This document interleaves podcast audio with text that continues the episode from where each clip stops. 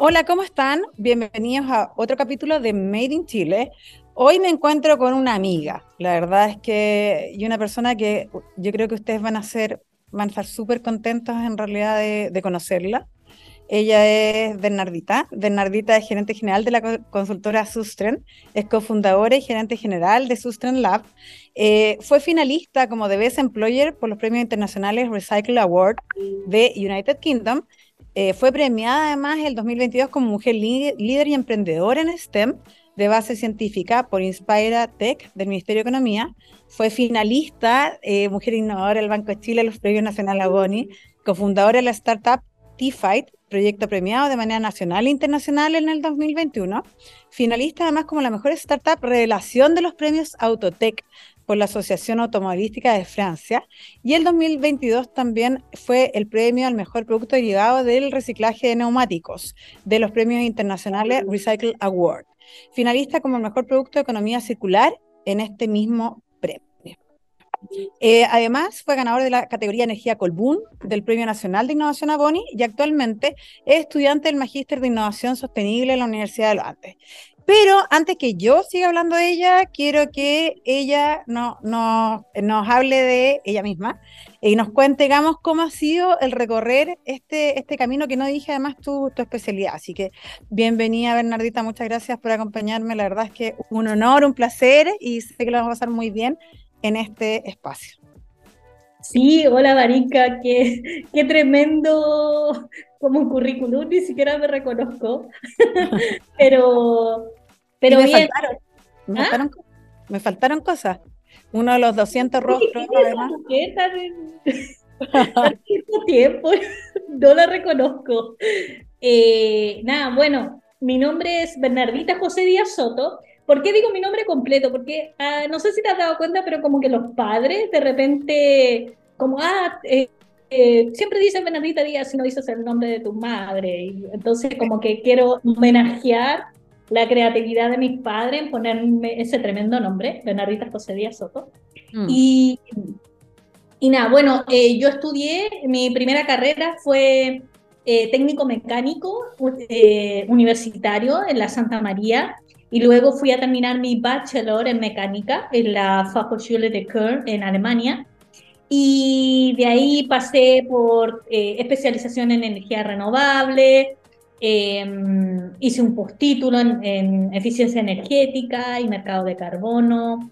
Eh, en realidad a mí me encanta estudiar. De hecho, yo estaría toda la vida estudiando y es difícil de repente como compatibilizar los tiempos entre ser madre, porque también tengo una hija de 15 años, ser madre, ser estudiante, ser trabajadora, eh, ser emprendedora, ser... Eh, entonces, bueno, esa es mi vida totalmente, eh, siempre sobrevendida, pero muy feliz.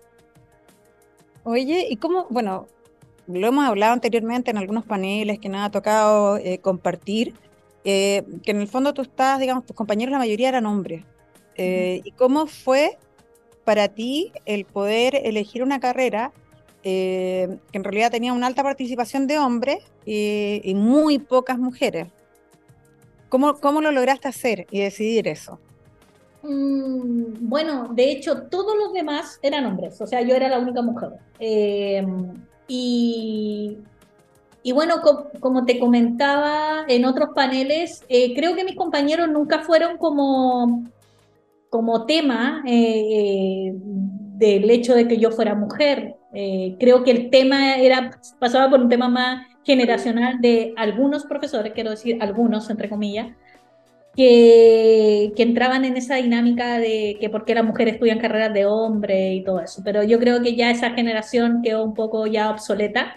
Eh, y, bueno, eh, si bien hay cosas que yo reconozco y admito que los hombres dentro de esas carreras como tipificadas que son de hombres tienen mucho más habilidades que las mujeres. Habían ramos en donde las mujeres teníamos mucha más habilidades que, que el hombre. Entonces, creo que se conjuga esa combinación de habilidades eh, muy virtuosa en donde realmente te das cuenta que en una carrera tipificada de hombres tú podías ser mucho más, eh, podías ser como la alumna estrella en, en, ciertas situaciones. Y creo que mis compañeros lo tomaban muy bien y, y, de hecho los profesores decían así como, ay, no, qué suerte, qué suerte.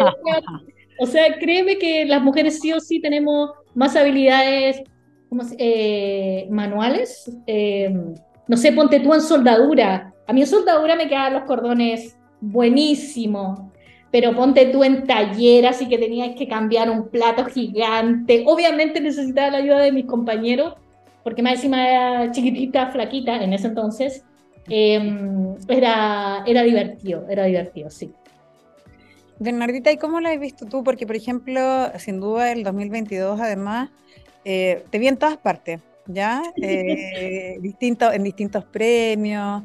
Eh, la verdad es que te has convertido en un referente. Y ese, y ese paso, digamos, de convertirte en referente, significa que hay muchas niñas que te ven y se inspiran a través tuyo. ¿Cómo se te ha dado? O sea, ¿cómo te has sentido? ¿Cuál es la responsabilidad que sientes de eso? Porque igual viene una responsabilidad que va más allá. Sí, mira, de hecho, Arin, casi dentro de la confianza, como que a veces me, me, abrumo, porque eh, es como de un día para otro eras un X en el mundo y de repente como te conviertes en una persona muy conocida. Mm. Y, y siento que es, eh, eh, cuando me abrumo es como, claro, es como, hay una tremenda responsabilidad en como inspirar a otras generaciones. Y de hecho, como las periodistas en general, como que siempre me preguntan, eh, ¿cómo tú puedes, cómo puedes darle tú alguna recomendación a las niñas que, puedan empoderarse la ciencia o en carreras eh, que yo te digo como que ya están linkeadas con género? Entonces yo creo que el hecho de que ya empecemos a dejar de preguntar, así como que hay carreras que tienen un logo, porque las nuevas generaciones son, son tan increíbles, son, si bien todos dicen, ah, la generación de cristal, pero tienen ellas, como decía una vez una, una, una niña que trabajó conmigo, que era de la generación Z, si bien no tienen claro muy bien hacia dónde ir, tienen claro lo que no, no quieren hacer. Y, y yo creo que ya es el momento de sacar dentro de nuestro lenguaje el tema de que de que la mujer, eh, cómo las mujeres se pueden empoderar en carreras que están lideradas por hombres. En realidad es las mujeres tienen todo el potencial de la vida para estar en estas carreras. Y creo que esa como herencia que tenemos de, creo que también tenemos que sacarla, porque no, no podemos traspasarle esa herencia a las nuevas chicas que realmente vienen empoderadas, que ellas no tienen ningún complejo y que nosotros le estamos poniendo, la estamos como señalando. No, hay que sacar esa, esas, esos subtítulos. Yo creo que ya no tenemos que hablar de eso. Oye, eh, Bernadetta, bueno, ahí yo tengo una opinión un, poco distinta en el sentido de que yo creo que es bueno la visibilización, por ejemplo, de referentes. ¿ya? Eh, de sentirnos que, que, somos capaces y todo, y, en realidad, por ejemplo, a mí, yo siempre he dicho, me ha tocado ejercer un liderazgo mucho más masculino. Eh, ¿Por qué? Porque uno tiene que de repente demostrar mucho más, he tenido que dejar a mi hijo mucho más votado, eh, y he tenido que siempre demostrar, demostrar, demostrar, demostrar, ¿ya? entonces es complejo. Yo también mi sueño es que uno vaya abriendo puertas, ¿cachai? Y creo que eso es algo que tú has hecho además eh, también de manera muy bonita. Lo que pasa es que de repente uno no, no se da cuenta de todo ese trabajo que significa, digamos, el hecho de, ser mujer y de ser referente además. ¿Cachai? O sea, y ahí, eh, o sea, para mí ha sido realmente un, ha sido muy bonito verte en, todas partes, ¿ah? eh, siendo premiada, porque es un trabajo además que llevas de años, ¿cachai? Gaya, mira, la próxima pregunta. En el fondo, tú tienes un extenso recorrido en torno a la innovación científica. ¿cierto? Eh, ¿Cómo se ha dado para ti la innovación científica y cómo ves su desarrollo, digamos, en Chile en comparación con otros países? Porque en el fondo, eh, igual el camino que llevas, digamos, eh, ha sido largo, pero sin duda difícil, ¿no? Sí, no. mira, Creo que una de mis motivaciones eh, principales fue que eh, yo quería o yo sabía, a mí me gusta mucho el tema del cambio climático, es lo que me mueve, pero yo sabía de que el estar hablando del cambio climático eh, no generaba realmente cambios y creía mucho en el desarrollo tecnológico. No entendía muy bien cómo hacerlo, pero sí tenía como un sentimiento muy eh, de contribuir desde la ciencia a hacer aportes en temas tecnológicos en el cambio climático. Y cuando me empecé como a involucrar con ciertos actores, porque de hecho todo este desarrollo fue linkeado con distintas personas que fui conociendo en el camino, me empecé a dar cuenta de que eh, como al conjugar distintas habilidades, eh, podíamos desarrollar tecnología realmente como de alto impacto. Entonces, em, este camino ha sido como de aprendizaje en el sentido de que em, muchas veces se habla de equipo multidisciplinario, pero no solamente los equipos multidisciplinarios tienen que ver como con las carreras distintas, sino que también tienen que ver con distintas eh, escuelas de formación, distintas historias de vida, eh, distintas visiones y perspectivas que tú tengas del mundo. Y esa conjugación puede ser tan potente que realmente se pueden generar innovaciones así ya atómicas. Em, yo creo que eh, en mi paso como por el extranjero, eh, nosotros no tenemos nada que envidiarle a nada. De hecho, en los, en los países en donde tuve la, la fortuna de estar, como había un, un, centro que se llama Forschung Centrum en Alemania, en donde se generaba, era como la NASA de Alemania, pero eh, las cabezas eran alemanes, pero las personas que estaban ahí cabeceando, generando innovación, eran latinos, indios, chinos. Entonces, yo creo que ya es momento que dejemos de, uno, de dejar volar esos talentos que se van a Europa. Y, dos, de creernos y empoderarnos de que nosotros podemos desarrollar tecnología y con así de recursos en comparación a Europa. Entonces yo creo que ellos han visibilizado, y de hecho es el modelo, ponte tú, de las becas de Alemania. En Alemania te, te llevan a estudiar pero te enseñan su tecnología para que cuando tú pienses en algún desarrollo tecnológico, pienses en ellos. Pero no tiene absolutamente nada, nada, nada que envidiar a, lo que nosotros desarrollamos acá en Chile. Por eso que yo te podría decir de que e, ellos tienen mucho más recursos financieros, pero en temas como de conocimiento y de, y de qué tan potente pueden ser los desarrollos, yo creo que no tenemos absolutamente nada que envidiar hay que potenciar el talento made in Chile, en el fondo. Sí, sí. ¿Por qué crees que pasa eso, como la fuga de talentos en el fondo?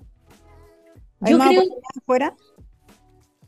Mira, yo creo que sí. Uno, más oportunidad afuera y dos, creo que también tiene que ver un, tema con la calidad de vida, que nosotros igual somos como medio, no sé si, no quiero usar una palabra tan dura como como resentido, no sé, como que el desarrollo no ha llegado a nosotros, pero yo creo que hay que tomar una posición un poco más, oye, bueno, si no ha llegado el desarrollo a nosotros, pues nosotros tenemos eh, la, la, misión de hacer que ese desarrollo cambie. Entonces yo creo que es como una, como una visión un poco cómoda. Em, creo que las personas que vuelven a, a sus países son realmente los líderes del cambio eh, porque, porque creo que la única manera de contribuir al desarrollo de tu país es desde tu país. Eh, es una visión muy personal, eh, pero creo que sin duda la fuga de talento tiene que ver también por un tema de calidad de vida, de perspectiva, de desarrollo. no sé, eso es como lo que yo pienso y que he hablado con algunos amigos. Y por ejemplo, bueno, también tú eres de región. ¿Qué pasa con las regiones? Porque eh, mucho me ha hablado, incluso se hablaba que el COVID, ¿cierto? Lo que hizo fue eh, potenciar el trabajo y la descentralización. ¿Cómo lo ves tú y qué oportunidades hay en, en regiones que es lo que se necesita mejorar en el fondo? Sí, mira, para nosotros, como te digo, ha sido como un, un boom de, de, estrellato, porque finalmente los de regiones somos como, no sé, como los X después de los de Santiago. Eh, y, creo que eso ha permitido, bueno, dentro del proyecto independiente de lo que nosotros desarrollamos, como demostrar que en regiones también se pueden hacer cosas muy potentes y con, y con menos eh, como nexos colaborativos que en Santiago.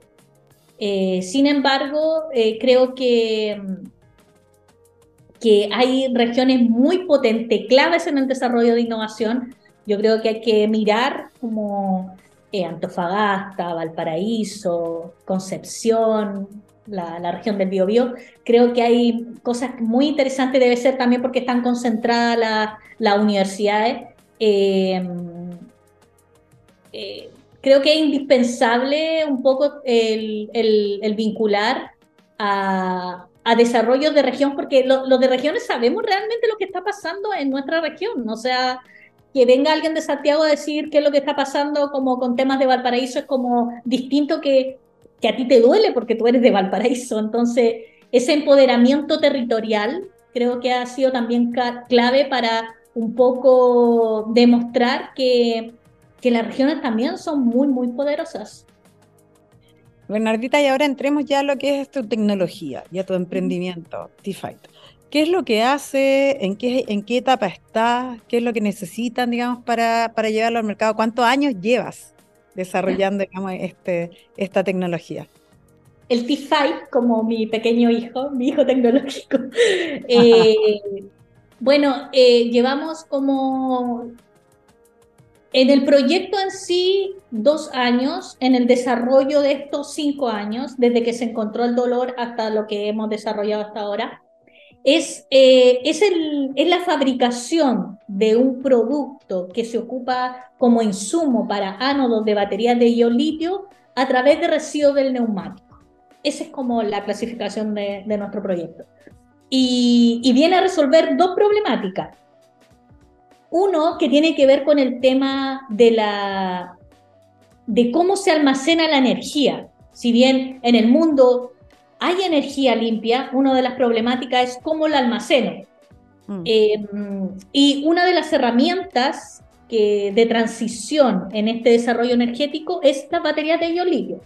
Pero lamentablemente, como este mercado de la electromovilidad es totalmente exponencial, se prevé un desabastecimiento de insumos para el desarrollo de estas baterías de ion litio.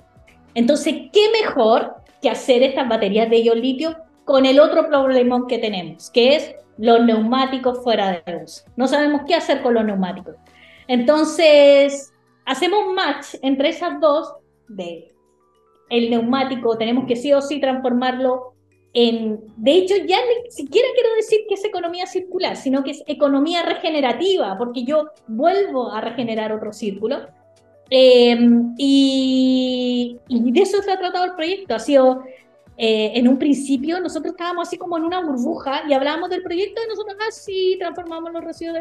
Pero cuando salimos a la luz, fue como, oye, ¿ustedes hacen eso? Y nosotros así como, sí, pero no, no, no encontrábamos el impacto de, de, nuestro proyecto, así como que no, no dimensionábamos. Y creo que hasta ahora eh, ahora todavía no lo dimensionamos. Y bueno, ¿en qué etapa estamos? Em, estamos en levantamiento capital. Eh, lo que nos falta, eso sí, eh, que lo vamos ahora a solucionar en junio, es la atracción comercial. Nosotros queremos que los fabricantes de batería prueben nuestro T5. Y nos invitaron en junio, 22 eh, y 23 de junio, a MOVE, que es la feria de electromovilidad más grande del mundo, en Londres, en donde nos pusieron un espacio en las startups y ahí vamos a estar y queremos eh, preparar una agenda en donde vincularnos con los principales fabricantes de batería y de marcas de automóviles y que conozcan nuestro, nuestro producto. Eso es. Qué bien. Oye, Bernardita, te, dice que, te dije que se iba a acabar muy pronto el tiempo, se nos acabó, pero antes de, despedirnos, la verdad es que, bueno, seca, inspiradora, ¿cierto? Eh, además, súper buena persona, simpática, las tiene todas la, la Bernardita. eh, súper cercana, ¿cachai? Que además es parte del liderazgo que, que, yo siento que, que están hoy día, digamos, como muy importante esa cercanía, ¿cachai? Y todo. Eh, y en ese sentido, digamos, si tuvieses que despedirte con un mensaje a los emprendedores y emprendedoras, porque eh, me acuerdo la otra vez, ah, eh, estaba con un emprendedor y entonces decía, bueno, yo estoy ultra sola. Entonces era como la canción de Pailita, así como que está ultra sola. ¿Qué es lo que ves tú? ¿Qué les podrías decir a los emprendedores? Porque es, es sin duda un camino bonito, pero igual se necesita resiliencia, ¿cierto? Entonces, ¿qué es lo que ¿Qué aprendizaje les puedes tú entregar? Bueno, eh, el aprendizaje sin duda que más me ha ayudado a mí es eh, ser resiliente, o sea, entender de repente que simples problemas pueden eh, ayudarte a, a, encauzar tu proyecto. Creo que me, la otra vez me hizo una, una chica de hizo una pregunta en LinkedIn diciendo, ¿con ¿qué es el éxito para ti? Y para mí el éxito son como distintos momentos en la vida, no es como que llegué al, al ¿cómo se llama? A la Boni y fue exitosa porque me gané el premio. No, son distintos momentos, actividades que te van llevando a tu propósito final. Creo que el éxito no se enmarca eh, en un objetivo, sino que son distintos momentos.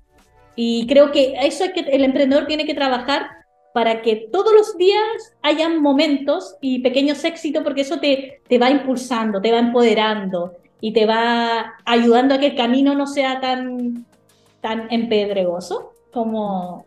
Y eso, siempre actitud positiva, siempre. Bien, pues gracias Bernardita por acompañarme. Me aprovecho de despedir de todos ustedes, los que nos están escuchando, y también de ti. Y bueno, muchas felicitaciones y que siga siendo un año, digamos, increíble para ti, T-Fight, Sustain Lab, eh, que sigan cosechando mucho éxito a través además de todo el esfuerzo que han puesto durante años. Así que eso. ¿Mm? Muchas gracias, Marinka, a ti. Tú sabes que yo te admiro mucho. Eh, para mí eres una tremenda inspiradora y empoderada mujer power. Eh, así que yo feliz de estar aquí contigo. Súper, un besito. Gracias a todos y nos vemos el próximo viernes.